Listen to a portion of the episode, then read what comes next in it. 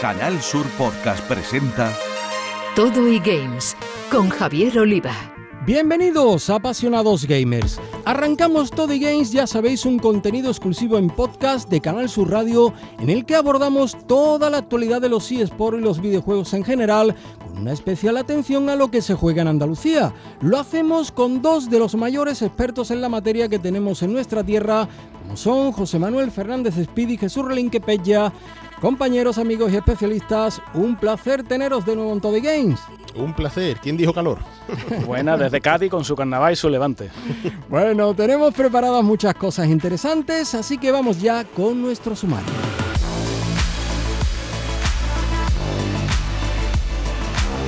Abriremos nuestro Todo y Games conociendo a la Asociación de Clubes de eSports en la que están los mejores equipos de nuestro país, entre ellos los más potentes que tenemos en Andalucía, los granadinos de Arctic y los malagueños de Giants.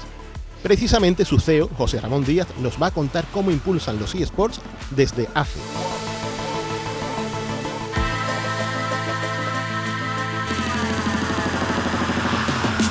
En cuanto a las noticias de estos días, la actualidad pasa por la deseada adaptación a serie de televisión de la historia de Dynamic de Jesús Martínez del Vaz. También pasará por una muy llamativa ruptura en el sector futbolístico de los videojuegos. Y como no, hablaremos de novedades en el mercado.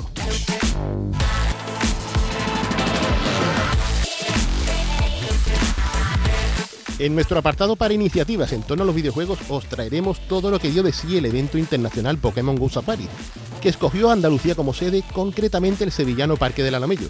Allí estuvo nuestro compañero Petya.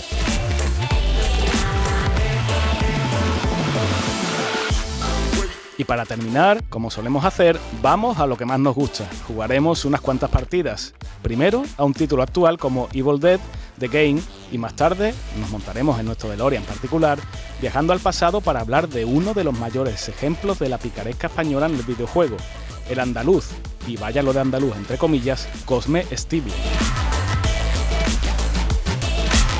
En Canal Sur Podcast, Todo y Games con Javier Oliva.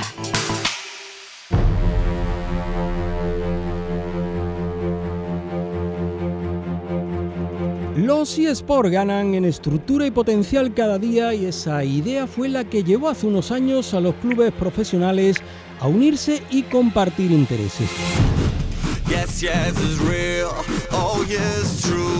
Crearon así la Asociación de Clubes de eSport al frente de la que tenemos a un andaluz, CEO de los Giants de Málaga, José Ramón Díaz, a quien ya tuvimos en el estreno hace casi un año de Todo Games, así que es un auténtico placer recibirlo de nuevo para seguir difundiendo los eSport y atendiendo a esa pujante comunidad. José Ramón, ¿qué tal? Muy buenas. Hola, buenas tardes, ¿cómo estamos? Muy bien por aquí.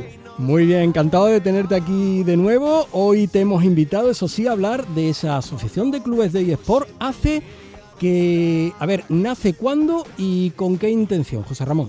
La AFE nace en enero del 2018 y bueno, y lógicamente eh, era un nacimiento tanto necesario como, como muy lógico. Al final, eh, el sector de los esports es un sector que, que, no para de crecer, en el cual cada vez hay más equipos. Y bueno, y, y, y en aquel momento en los que estábamos, eh, o, o, gran parte de ellos, consideramos que, que era necesario unirnos y, y entre todos, pues eh, bajo una misma voz, ¿no? Poder comunicarnos hacia el exterior y, y tener esa voz ¿no? que, que, nos representara tanto en nuestro sector como en como en otros eh, espacios en los que mm. se, se, se, habla de, de esports y demás y muchas veces pues no había presencia de realmente o de los clubes o, o de gente de esports no incluso con, con, las instituciones etcétera no pues que siempre haya una representación de los clubes que, que, que pueda hablar de nuestra visión los, los, clubes, bajo nuestro punto de vista, somos uno de los agentes, si no el más importante dentro del sector. ¿no? Bueno, pues hemos hecho nuestra particular entradilla, así que como siempre están conmigo, ya los conoces a nuestros gamers, a José Manuel Fernández Speedy y a Jesús Relinque Pella, que quieren hacerte sus preguntas, si te parece. Perfecto, claro. José Ramón, ¿qué tal? Eh, nos alegra tenerte aquí de vuelta después de aquel estreno.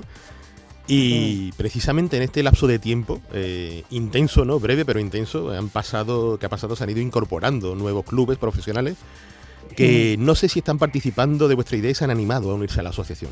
Pues hay muchos de ellos que sí, que ya se han inscrito en la asociación y otros pues que todavía no, y que pero que no tengo ninguna duda de que lo harán. Bueno, José Ramón, eh, es verdad que la asociación ya tiene unos años, así que nos gustaría que nos detallaras, bueno, qué logros se han ido cerrando, porque supongo que, negociaréis todos juntos. Por ejemplo, me imagino los derechos de, emisión en los diferentes campeonatos en los que participáis, quizás las, las ayudas de, las administraciones, en fin, cuéntanos un poco acerca de todo esto. Sí, hay un poco de todo. Realmente eh, nosotros hemos hecho mucho trabajo interno, sobre todo de de organización, de legitimización de, procesos, de cómo eh, dentro de los clubes se debe funcionar en la relación con los jugadores, en la relación con los publishers, en la relación con las competiciones, en cómo eh, temas tan, tan simples que pueden parecer, ¿no? pero en cómo unificar eh, un modelo de contrato ¿no? de, con, con, los jugadores, pues para que no haya luego eh, disputas y, problemas extraños ¿no? que, pueden surgir cuando, cuando una actividad o un sector comienza de cero. Entonces, bueno, la realidad es que se ha trabajado mucho en ese aspecto, también con productores de competiciones, lógicamente, hemos tenido nuestros más y nuestros menos por conseguir por conseguir pues acuerdos que consideramos beneficiosos para los clubes y, en eso es en algo en lo que en lo que continuamos avanzando y en lo que en lo que queda de este año sobre todo, y el siguiente queremos poner mucho foco, ¿no? Tener en cuenta también que nosotros ahora en la asociación, por ejemplo, nos encontramos en un proceso de, elecciones, ¿vale? Eh, el día 3 de mayo se, celebran las elecciones para, para o bien la renovación de la, de la Junta Directiva actual o la entrada de, otra, ¿vale? Y, bueno, y, y sí que en nuestros planes, en el mío y en el de mi Junta Directiva, está el el acometer diferentes asuntos que están muy relacionados con lo que has comentado, que, no es otra cosa que los derechos de, imagen, retransmisión, etcétera, que al final eh, las competiciones eh, más bien es buscar cómo y, cómo podemos eh, buscar ese punto de encuentro entre las competiciones y los clubes mm. donde todos nos sintamos cómodos ¿no? con el aporte que hacemos cada uno a la competición y, y, bueno y en eso estamos no ahora mismo eh, serán negociaciones siempre complicadas y, largas, aunque espero que al final pues, pues sean satisfactorias. ¿no? Eh, José Ramón, pensando en el mundo del deporte, cuando se me viene a la cabeza la Fórmula 1, ¿no? Por ejemplo, con el tope de gastos en las escuderías, eh, el fair play en el fútbol o los límites salariales en la franquicia de la NBA, ¿no? Donde de forma unánime pues se acuerdan el no excederse en presupuestos, ¿no? Para garantizar la viabilidad de la competición, sus participantes y tal. Eh, ¿En la Asociación de Clubes de eSport seguís esta fórmula o, de momento al ser una actividad incipiente todavía no lo consideráis necesario? Eh, no es que no lo consideremos necesario, es que no es legal en España. Entonces nosotros, tú piensas que nuestros jugadores son empleados de, club, nosotros no estamos bajo la ley del deporte ni ninguna de estas historias y, y nosotros al final consideramos a los eSports eh, una actividad dentro del mundo del entretenimiento y de la industria del entretenimiento, con muchas similitudes con el deporte, en todo lo que tiene que ver con la competición, sobre todo, pero, pero luego, a día de hoy, eh, la regulación que nosotros tenemos eh, es, es, muy interna, ¿no? un club de eSport contrata a un jugador por el, por, como, como cualquier otra empresa puede contratarte pues, a vosotros en la radio o, en, a un diseñador gráfico o a un el estatuto de los trabajadores, ¿no? Mm. En, ese marco es en el que nosotros trabajamos, con lo cual ahí nosotros no podemos poner una limitación de salario ni nada de esto, porque no, no sería posible.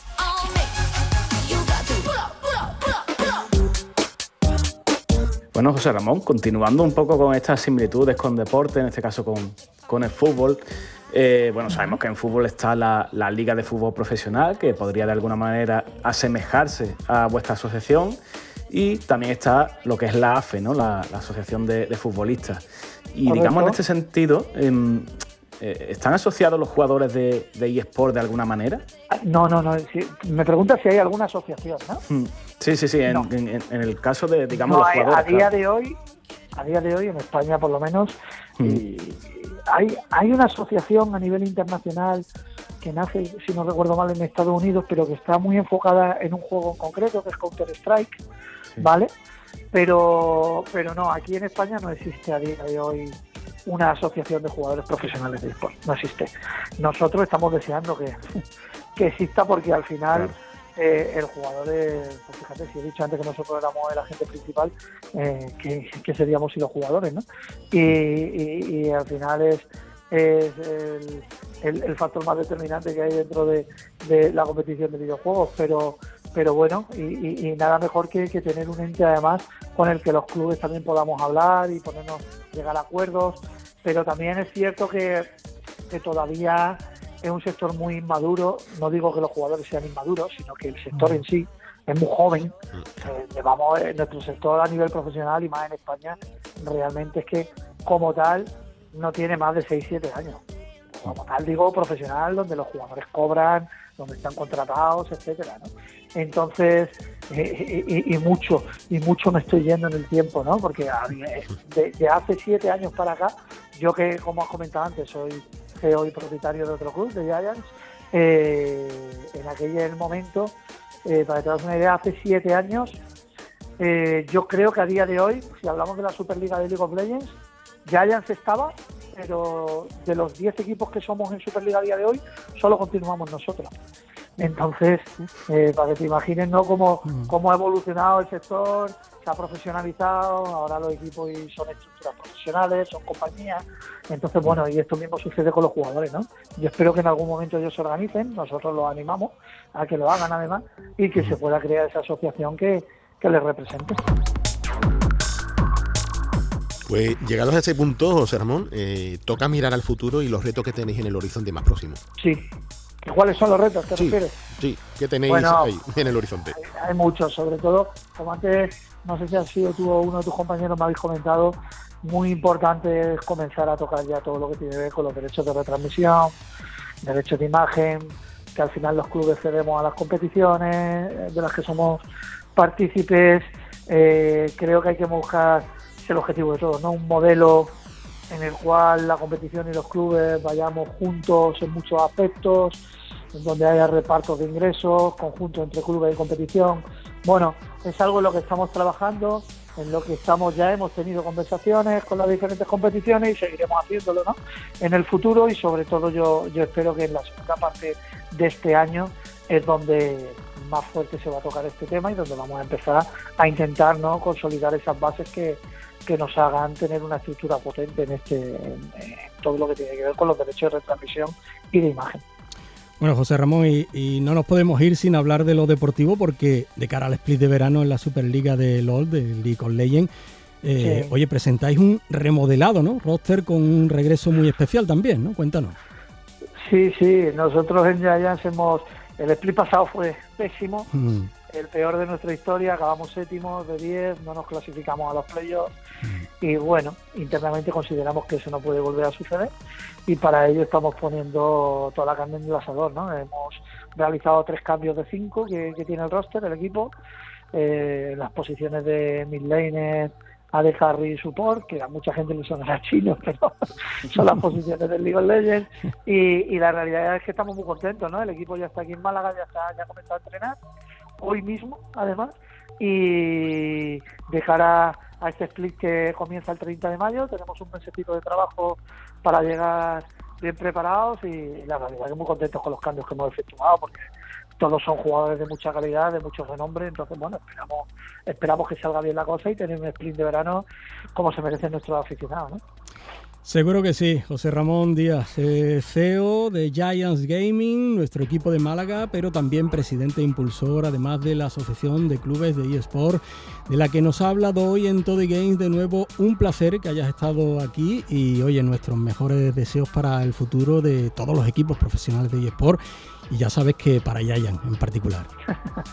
Muy bien, muchísimas gracias a vosotros por, por invitarme y un placer compartir el tiempo con vosotros y nada, cuando necesitéis, aquí estamos.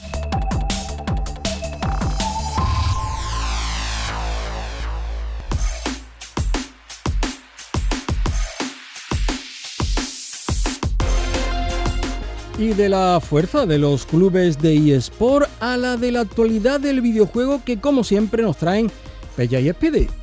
Pues pedazo de primera noticia con la que arrancamos porque Black Box Media y EO Media trabajarán para adaptar el libro La historia de Dynamic de Jesús Martínez del Vaz a formato serie.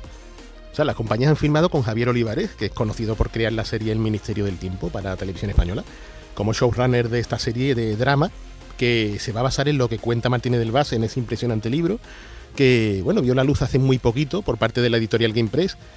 Y por recordar de qué iba todo esto, la obra original pues se centra en esa Dynamic Software, la empresa que los hermanos Ruiz eh, crearon en 1984, Pablo, Víctor y Nacho, y que en sí era la empresa, digamos, más conocida, ¿no? La más representativa de lo que era el videojuego español en los años 80. Eh, la edad de oro, ¿no, Jesús? Qué bueno, qué bueno porque, a ver, que Dynamic sea la elegida, digamos, para, para protagonizar esta primera historia, digamos, em, dramatizada ¿no? y televisada, eh, está muy guay y seguramente, seguramente, si todo va bien, habrá una puerta, ¿no? Totalmente, totalmente. Aquí sabremos de clásicos como Game Over, Army Moves, Abu Simbel, Ah. Pero eh, esto, como tú dices, puede ser una puerta a contar muchas más historias, ¿no? A- a Que las hay, que las hay. Las hay, las hay, ¿no? Hay, como me imagino, ¿no? Una segunda temporada que le dé por adaptar la historia del arcade recreativo español, ¿no? Que hay un libro por ahí creo muy interesante sobre el tema, ¿verdad? Ese, ese continue play, ¿no? me suena, me suena. Gran- grandes autores. De aquí los presentes. Sí, sí, pero claro, está, eh, está claro que ahí hay un filón, ¿no? Porque, a ver, es verdad que hay muchos libros, eh, bueno, pues es, que es una buena noticia, ¿no? Que en los últimos años muchos autoras, muchas autoras y autores pues han optado por, por redactar esa historia, ¿no? Pero ese siguiente paso, ¿no? Ese pasito de decir un documental o incluso en este caso, ¿no? una serie drama tipo, yo qué sé, tipo Silicon Valley, por decir una, Sí. Un paralelismo, pues yo creo que ya vamos, es para congratularnos y, esperemos, como decimos, que, que no sea el primero, o sea, que, que sea el primero de muchos, quiero decir. Eh, en fin, pues cambiando un poco de tercio, vamos a un poco de, de lo que nos gusta, ¿no? De ese salseo del videojuego y, además mezclado con, bueno, con los videojuegos de fútbol. Y es que hace muy pocos días pues se produjo un anuncio totalmente histórico, ¿no? Eh, resulta que, han roto EA Sports, por un lado, y FIFA, la asociación, ¿no? Y, y esto, claro, de cara al futuro del, del famoso videojuego de fútbol, pues, pues evidentemente es muy influyente, ¿no? Y es que queda ya muy lejano ese 1994, ese primer FIFA eh, que sacaron para, para Mega Drive, que hay- bueno, yo, yo recuerdo todavía deslumbrante, ¿no? Cuando fui a casa de mi amigo Néstor a, a que me enseñara el juego, increíble, ¿no? Eh, cómo se veía, cómo se jugaba, cómo se escuchaba, era una, una experiencia, ¿no? Y, y nada, 30 años después, pues se produce este desencuentro que, no obstante, no va a impedir que el próximo título de, la saga, que será eh, FIFA 23, salga, pues como siempre, en, otoño, más o menos por octubre de, este mismo año. Pero sí es verdad que será ya el cierre, despedida y cierre de, tres décadas de trabajo conjunto eh, de Electronic Arts eh, en una de las franquicias más exitosas, sin duda, de la historia del videojuego. ¿Qué pasará después? Bueno, pues eh, se ve, se ve que queda ahí un hueco, ¿no? Y, la propia FIFA, eh, en, en boca de Gianni Infantino, que es su, su representante, ¿no? su abanderado, pues dice que, que, bueno, queda esa vacante para que se sigan haciendo FIFAs, pero ya no será evidentemente EA Sports la que desarrollará, sino bueno, pues habrá que buscar a un sustituto y esto va a generar un- una confrontación ahí en todo lo alto, ¿no? Que, que, bueno, a saber qué, qué nos depara. ¿eh?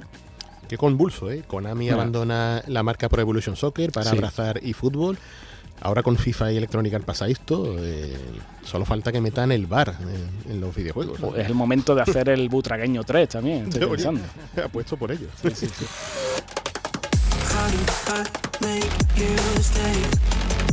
Mira, ya que hemos mirado para atrás, me gustaría hablar de un puñado de novedades que precisamente eh, hacen acopio ¿no? de, ese clasicismo, ¿no? de ese género de tan antaño que son los matamarcianos. Y es que han salido tres de nuevo cuño, pero que evidentemente tienen esa estética y ese look and feel ¿no? tan del pasado. Y en concreto tenemos dos juegos españoles que son alucinantes. ¿no? Hace poco hablamos de ese Android unos 2, que es 100% japonés, pero ahora aquí totalmente made in Spain, por parte de la gente de Radin Games, nos llega Galacticon, es un nombre ay, es- huele Con- contundente, ¿eh? Con fuerza, contundente con fuerza, sí. y, y que huele a huele a clásico, no huele a, a juego de Stranger Things, algo así, ¿sabes? Una cosa. Pero, oye, es- una pasada. Tú, tú lo ves así de primera y parece que estás totalmente ante un arcade antiguo de los de Williams, de la empresa americana, Mm. muy a la usanza de Defender o de Yoast, eh, aderezado con una jugabilidad que, vamos, tú lo ves Jesús y es el jetpack, totalmente, a la hora Qué de bueno. manejarlo. Es una flipada. Qué bueno. Con pequeños toques de rompecabezas, a pesar de que es sumamente arcade, eh, todo con tal de hacer más puntuación, ¿no? Y, bueno, eso tiene tabla récord online y todo, con lo cual el pick está garantizado, ¿no? Es mm. muy, muy, muy recomendable. Lo, estuve probando en plan de a ver qué han hecho estos compañeros y al final me di cuenta de que habían pasado dos horas de reloj, ¿sabes? Digo, bueno, divertido como poco, ¿eh? Que bueno, voy a, voy a hablar con ellos a ver si me dejan probarlo, porque ya me ha entrado te van a dejar, te van a dejar. Es, una pasada, pero igual que este otro de Volcanobytes, también totalmente aquí de nuestra piel de toro, hmm. el Galactic Wars X, que es así como se llama este juego totalmente pixel art, con música chiptune, y una propuesta que nos lleva a esos matamarcianos que estaban ahí entre Gradius, R-Type y estos clásicos de scroll, horizontal. Eh, que, bueno, hay que tomar buena nota también de este porque es un arcade fabuloso para dos jugadores. Puede, bueno, puedes jugar en solitario, pero a dos jugadores es una pasada. Mm. Repleta de proyectiles, de enemigos, de final bosses, eh, difícil como debe ser un juego de este género y ante todo divertido. O sea, otro producto que nos hace orgullosos de que, oye, aquí en, el, en nuestro terreno patrio, pues se sabe homenajear en gran medida a los clásicos y se hace de buena manera. Como tiene que ser. ¿eh? Como debe ser, como debe mm. ser. Y luego el tercer ejemplar, este sí es 100% japonés, que ya lleva algún tiempecillo, algunas semanas en Nintendo Switch y ahora aparece en PlayStation 4, eh, PlayStation 4, digo 4 porque lo puedes poner en la 5 también, ¿sabes? Mm, Cuando la tenga. bueno, no sé. A ver, Seguimos esperando. Se, vende menos, que, ya están llegando Xbox Series X, ya, he visto en las tiendas y las he tenido en mis brazos y digo, oh, esto ya sí, pero Play 5 nada, ¿eh? Play 5 mm, se ven menos que, ya te digo, es, como el camuflaje de Rambo, ¿entiendes? Sí, pero, pero este juego, que, mientras lo podemos poner en las consolas de toda la vida, eh, es un shutting up de scroll horizontal dirigido por Daisuke Koizumi, que es una leyenda de Cave, esta compañía que hacía los juegos estos de miles de proyectiles en pantalla, ¿no? Como sí. Dodonpachi, ¿no? Death Smiles. Mm. Y, eso, es un ballet hell eh, difícil, no es plato del gusto de todos los amantes del clásico Don Matamarciano porque tienes que calcular al píxel el movimiento de nuestra nave para que no comerte un proyectil enemigo. Mm. Y yo sé que a ti no te molan demasiado, Jesús. Este, no, yo soy más clásico, temas incluso de los dos anteriores que has hablado, el tipo Jetpack o el tipo Gradius. te, van a gustar más que este. este se llama Rolling Gunner. Rolling Gunner. Este es para amantes de los que les guste ver una cortina de balas en la pantalla totalmente y no hay sitio para esquivar. pero es súper frenético, muy buena música, muy buenos gráficos en 3D. Este sí tiene un look ya más moderno y, bueno, está claro que si te gustan los matamarcianos, eh, tienes elecciones aquí para, para dar y tomar. ¿eh? Estamos viviendo una segunda juventud, o tercera, o cuarta, no sé ya cómo decirlo, porque sí es cierto que ha habido varios revivals en todas estas últimas décadas, pero oye, que goza de buena salud el género del arcade marcianito.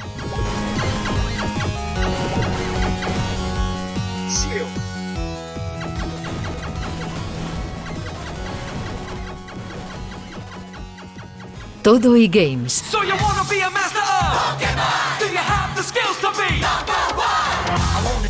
Hoy os traemos una experiencia única en torno a Pokémon Go. No hace mucho que tuvimos que sufrir, por desgracia, ese cambio de vida radical al que nos obligó la nefasta pandemia del COVID-19, algo que influyó a todos los niveles y canceló de forma indefinida todos esos encuentros multitudinarios donde se celebraba todo lo referente al ocio electrónico. Por suerte, poco a poco estamos regresando a la normalidad, así que las compañías de videojuegos también están retomando esa actividad. Un gigante de la industria como Niantic ha hecho lo propio con sus eventos físicos, algo que ha propiciado que a mediados de este mes de mayo se celebrase un intenso fin de semana en el Parque del Alamillo de Sevilla con el evento Safari Zone en la capital hispalense y pudimos acudir como invitados. De hecho, enviamos a cazar Pokémon a nuestro Pella y nos trajo esta entrevista con uno de los responsables del evento de Niantic, con Humberto Campos. Bueno, pues estamos aquí, la audiencia de, Canal Sur, de Todo de Games, pues seguramente estará interesado en qué podemos encontrar en un evento tan grande, ¿no? tan maravilloso como este. Sí, claro, eh, muchas gracias por tenernos y estamos tan contentos de estar en Sevilla. Ah, en verdad, eh, es uno de nuestros primeros eventos, regresando a los eventos en vivo. Después de la pandemia estamos tan, tan emocionados de poder tener a todos nuestros trainers aquí con nosotros, jugando, trading, haciendo batallas, todo. es, han sido unos dos años muy largos, pero estamos contentos y estando aquí en Sevilla, mejor aún para nosotros. Ah, la, comunidad aquí en Sevilla nos invitó, nosotros tuvimos un, ah, una invitación a diferentes... Uh, a comunidades, municipalidades que nos dijeran, que nos invitaran, bueno, nos dijeran por qué deberíamos venir a la ciudad de ellos. Y la comunidad aquí de Sevilla, de los jugadores de Pokémon Go, en ah, conjunto con el parque de ah, hicieron una propuesta fantástica y nos enamoramos y vinimos y vimos cuenta que tenía todo lo necesario para tener un evento espectacular. Teníamos una, un, parque muy bello donde había muchos Pokéstops, tenemos cobertura de telefónica. Ah, y también el, la, la, historia de España inspiró mucho a nuestros diseñadores de juego. Por lo menos sabemos que con la historia de Hércules y eso inspiraron ciertos de, de, uh, de los Pokémon que hicieron para que nuestros eh, entrenadores se lo encontraran aquí. Magnífico. Bueno, ya lo único que si hubierais venido en octubre, noviembre más fresquito, hubiera sido ya magnífico. bueno, sí, ya, eh, estamos un poquito derretidos, pero, pero se hace lo que se hace para estar con los jugadores. Oye, Humberto, yo me pregunto porque yo empecé a jugar, bueno, cuando salió el juego, ¿no? Estamos hablando de julio de 2016. Ya llovió bastante, ¿no?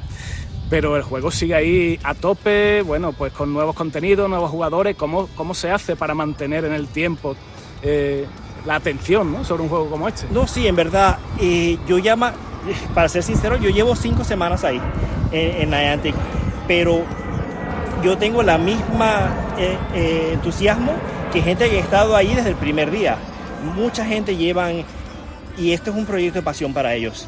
Todas las, conversaciones que tenemos es acerca de qué es lo mejor para los jugadores, qué, qué les gustarían, qué cosas podemos arreglar, por lo menos el, eh, sacándolo de los Mega Evolutions de nuevo, cambiarlo todo y haciéndolo más accesible, más lo que los jugadores querían esas son la clase de dedicación que tiene el equipo que en verdad ah, esperamos que se, sea aparente a los jugadores, que nosotros tenemos la misma pasión cinco años después que en esos días. Claro, hemos cambiado tanto, hemos añadido tantas nuevos ah, features y maneras de jugar y de primer día, pero al final de todo empezamos con una fundación muy... Ah, estaba muy atinada con lo que es la fantasía de Pokémon Go. Que yo soy un trainer, yo voy a salir al mundo, voy a encontrar Pokémon, los voy a evolver, los van a ser mis amigos. Y yo creo que en eso, ¿verdad? Es la. la eh, está tan alineado con esa fantasía que eso es lo que ha hecho que el juego haya sido tan aceptado y, adorado por tantos, por tanto tiempo. Claro, claro. Bueno, yo tengo otra pregunta, ya pensando en la propia jugabilidad del juego. ¿Tú cómo definirías Pokémon Go? ¿Como un juego competitivo en el que los trainers, bueno, pues compiten entre sí? ¿O como un juego más colaborativo en el que pues, quizás se agrupan, ¿no? Eh, como hoy, ¿no? Hay gente que va acompañada una de otra para encontrar al Pokémon más escondido y tal. En verdad, como estamos diciendo, yo creo que ahorita mismo tenemos un juego que es fácil de empezar, pero tiene maneras de jugar de cualquier manera que uno quiera hacer. Por lo menos en la misma oficina tenemos gente que ellos en verdad usan el juego para, le gusta coleccionarlos, para coleccionarlos y cuando les sale el Rare Candy, para ellos es para evolucionar un Pokémon raro que encontraron que no encuentran mucho. En cambio otros lo usan porque quieren level up y evolver el Pokémon a ser el más poderoso que hay afuera. Así que en verdad tenemos varias maneras de jugar para que ambos diferentes para que todo diferente tipo de jugador se encuentre algo que le guste. Y siempre empezando por esa fundación de Pokémon, pero ah, viendo que no todos jugamos de la misma manera, la verdad. Así que eso también los cinco años nos ha dado la oportunidad de poder ah, expandir las diferentes features, play cycles, play loops y todo. Sí, sí, sí. Bueno, al final aglutina ¿no? esas dos vertientes para que todo el mundo encuentre lo que, lo que está buscando, ¿no? que, es importante. Sí, exacto. Por lo menos a, mí, a mí me fascina sentarme a ver para ver, ok, este Pokémon, entonces lo voy a poner con este otro y me falta este que me va a cubrir todo para poder luchar mejor. Pero yo no soy el tipo de que, quién sabe, nada más quiero conseguir el Pokémon y ya, no, yo quiero que sea el mejor Pokémon porque lo quiero poner en mi player versus player. que esa competitividad. Exacto. Pues nada, ya por, por terminar, eh, ¿qué nos podrías comentar de, ya nos has dicho algo, ¿no? De, que llegando aquí a Sevilla, ¿no? A España, esa, esa cultura, ¿no? Esa historia del, del, país que se ha utilizado de alguna manera en el diseño del juego, pero algo más que quieras destacar de, de un evento como este aquí en Sevilla, en el Parque del Alamillo. En verdad, lo que, lo que veo es todo el mundo jugando juntos. Y después de tanto tiempo en, en, la pandemia y todo, ver a todo el mundo haciendo conexiones nuevas, jugando con gente, viendo gente, un, un inglés y un brasileño eh, siendo un lucky trade. Cosas así. Tenemos tanto tiempo que no he visto que, que se siente tan bien y se siente tan rico estar de nuevo en una comunidad que yo creo que eso es lo que para nosotros los eventos en vivo estamos haciendo que, porque queremos uh, reignite, queremos empezar ese fuego de nuevo de esas comunidades y por eso que digo que si tienen la oportunidad de venir afuera a ver para conocer y, empezar de nuevo esas comunidades que quizás por los últimos dos años no han, no han tenido tanta atención como, como quisiéramos. Ah, porque, porque pensándolo, claro, eh, escuchando tus palabras y, y pensando en estos dos años, eh, habrá tenido que ser bastante complicado jugar a Pokémon Go bueno, cuando no podías prácticamente salir de tu habitación. Sí, exacto, y eso fue una cosa que para nosotros la primera prioridad era, la seguridad y el bienestar de nuestros jugadores. Así que hicimos muchos cambios al juego que ayudaban a que los jugadores pudieran jugar desde su casa. En esos momentos de la pandemia no sabíamos que estar en un parque actually era lo mejor para la gente, porque no estás metido en un, en un cuarto pequeño con mala ventilación. Estar en un parque, pero en ese momento no sabíamos, así que tomamos decisiones para que por lo menos el incienso atrayera a Pokémon más. Hicimos lo del Remote Pass para que no tenías que ir a un lugar y encontrarte con otra gente. Así que hicimos mucho y por lo menos este evento, eh, bueno, evento como el GoFest que tenemos este año, siempre ha sido un, un evento en vivo pero cuando la pandemia lo hicimos un evento global y millones de, millones de jugadores vinieron y, compartieron con nosotros. Así que ahora este año, como decimos, you cannot put the genie back in the bottle. No puedes poner el genio de vuelta en la, en la botellita. una vez que salió. después que salió ya. Así que ahora es una cosa que, bueno, hemos llegado a, a, tocar la vida de tantos ahora que no podemos quitarlo. Así que ahora vamos a hacer ese juego de nuevo más un evento en Berlín, un evento en Japón y un evento en los Estados Unidos. Así que en verdad para nosotros es como Pokémon tenemos que volver. No queda otra. No queda, otra. Bueno, Humberto, a ver si lo digo bien, responsable de eventos en vivo de, Pokémon Go. Muchas gracias por atendernos a Todo el Games. Un placer.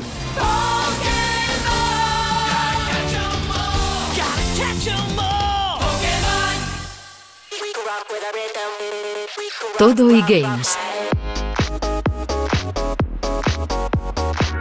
Ya supongo que estáis deseando jugar al menos nuestros dos gamers, Speedy y Pella, ya los veo yo con sus mandos en la mano para jugar. ¿Con qué amigos?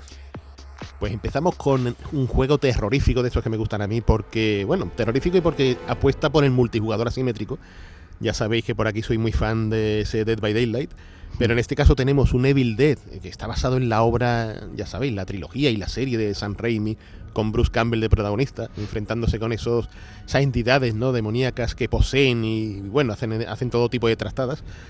Y lo que tenemos aquí es un multijugador en el que se nos permite, pues, tanto coger hordas demoníacas como a los héroes de toda la franquicia, de toda la saga, y en lugar de hacer un juego de huida y de escape como Dead by Daylight, aquí lo que tenemos es una serie de objetivos que si coger trozos de un mapa, que si coger la daga que nos permite eh, cerrar el portal de donde salen los demonios, y todo eso con un desarrollo en el que unos jugadores hacen de demonios, o puede darse la situación de que incluso los demonios posean a otros jugadores que se convierten en demonios, y todo ello aderezado con un sistema de lucha, de combate en el que el cuerpo a cuerpo, los disparos y todo esto se están a la orden, a la orden del día. Hmm.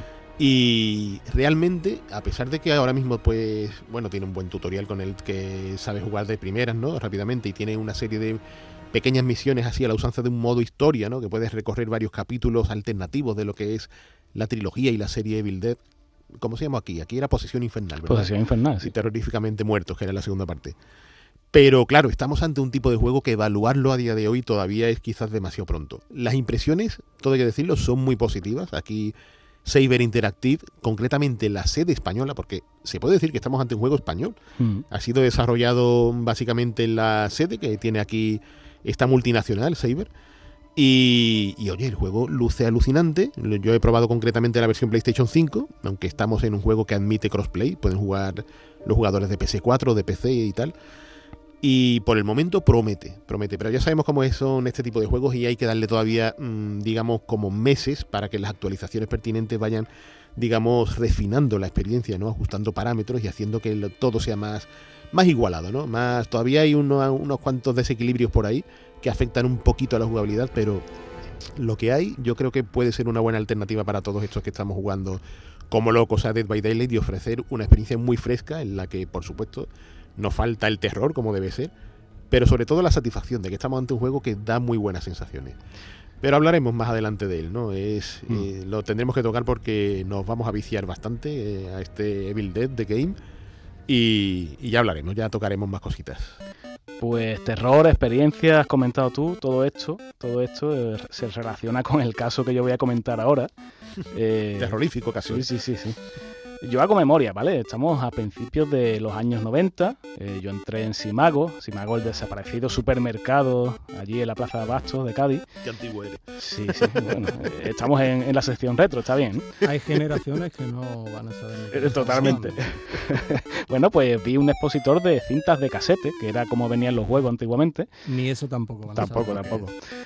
Bueno, pues un juego de MSX, ¿eh? esto le gusta también a, Javi. Eh, en la carátula, pues una especie de albóndiga saltarina, con facciones así risueñas, una amplia boca, buena dentadura. Eh, esta albóndiga pues perseguía como, como, comida, ¿no? Un montón de fruta, de hortaliza, un filete por ahí, ¿no? Eh, se ve que estaba hambrienta y como particularidad, como particularidad grande de este personaje, pues que tenía un sombrero tipo cordobés y una chaquetilla, como si viniera de, alguna de las ferias, ¿no? de nuestra tierra. Eh, ¿Cómo se llamaba este juego? Pues se llamaba Cosme Estible. Bien, eh, a ver, eh, hubo gente, supongo, que, se lo compraría, ¿no? Y, entonces cuando lo cargabas en el ordenador, en el MSX, pues era bastante cutre. Tú manejabas a una bola con ojos, con patas, cuernecillos y boca, a través de un juego muy de plataforma, ¿no? Un gráfico muy colorido, los que teníamos que subir, bajar escaleras, saltar, esquivar enemigos un poco estrafalarios y, y, al final, bueno, pues recoger objetos para ir pasando de nivel. Objetos que eran ni más ni menos que hamburguesa. Ah, vamos a leer un poco eh, lo que venía en el manual, bueno, en concreto lo que venía en la parte trasera ¿no? de la carátula. Y, y con esto nos vamos a cabrear, creo yo. Decía así, en esta historia tú eres una atractiva bolita dragona de nuestra Andalucía. Madre mía. Sin saber cómo, te has metido de lleno en el grandioso imperio de la comida y como a ti el aspecto físico, bueno, pues te importa poco, esta aventura te viene como anillo al dedo. Buen provecho. Esto es literal, ¿vale? De, lo que viene, lo que venía en la, en buen, buen retrato de Andalucía, claro. Perfecto. Eh, bueno, es rocambolesco, es evidentemente muy clasista, eh, incluso denigrante, podríamos decir, ¿no? Respecto a los estereotipos andaluces.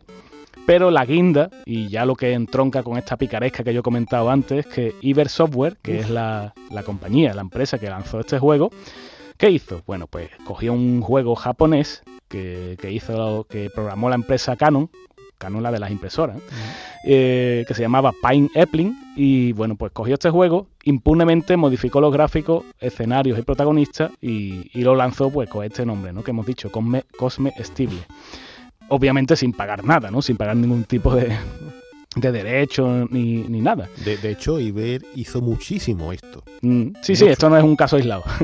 Eran unos... O sea, unos, era la picaresca de la época. ¿no? pirata. unos piratas. Totalmente, totalmente. Juegos japoneses y a venderlos como si fuesen suyos. Entonces, bueno, es verdad que a esta sección normalmente pues hablamos con gente ilustre, ¿no? De nuestro videojuego, pero de vez en cuando pues vamos a dar cabida a, a fallos, a cosas desastrosas como esta porque bueno, ahí estaba esa cinta solitaria en los anaqueles metálicos de Simago, aguardando que algún incauto como yo pues picara y comprara el, juego tan penoso, ¿no? Un juego que, eh, a primera vista podría parecer andaluz, pero desde luego nada más lejos de la realidad. Te hubiese salido un paquete de huesitos. ¿eh? Totalmente. De Simago no, no, podía salir nada bueno. ¿Te acuerdas de los pollos? Los pollos de Simago. La famosa frase de sí, sí. De ahí viene todo.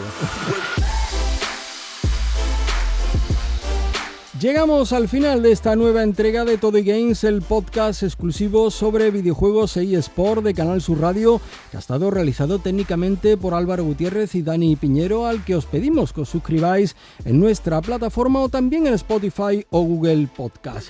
Nuestros expertos José Manuel Fernández Speed y Jesús Relinque ya como siempre se despide con un volvemos en dos semanas y mientras tanto... A, seguir jugando.